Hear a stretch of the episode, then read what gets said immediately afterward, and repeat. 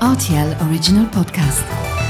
Sans-moi ça, Les faits vont peur. Et la farce La vie, c'est une farce. Ma soupe, s'il vous plaît. J'adore les chocolates. Mon scarpe, mon germe-là Mais combien de fois je dois vous dire que c'est susceptible, l'aubergine?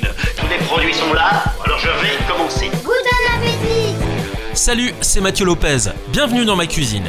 Vous êtes peut-être déjà demandé comment cuisiner un poisson avec des bons légumes alors que le thermomètre frise avec les 0 degrés dehors. Pour cela, il faut être raccord avec les légumes de saison, mais aussi avec un poisson que l'on trouve facilement tout au long de l'année en supermarché. Voici donc la recette du velouté de potiron et sa crème de hareng.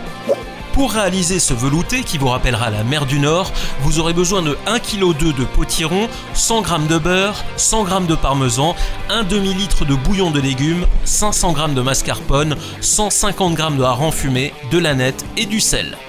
Dans un premier temps, on va s'atteler à réaliser notre crème de hareng. Dans une casserole, vous faites fondre à feu doux le mascarpone avec le hareng fumé taillé en morceaux. Vous coupez le feu puis vous laissez infuser à couvert pendant environ 15 minutes.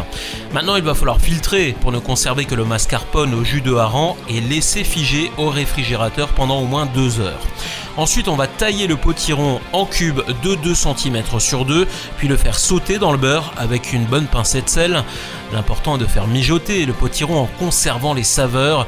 Vous pouvez donc recouvrir avec un morceau de papier sulfurisé découpé au diamètre de la sauteuse. Vous stopperez la cuisson uniquement lorsque toute l'eau de cuisson se sera évaporée. Lorsque c'est cuit, on ajoute les morceaux de parmesan, le bouillon de légumes, on mixe et on goûte. Surtout, il y a toujours des ajustements à réaliser lorsqu'on réalise un velouté. Pour le sel, on y va doucement, car on tient compte du fait que le poisson était certainement déjà bien salé. Le poivre est important aussi car il va relever les saveurs, notamment sur des plats d'automne et d'hiver.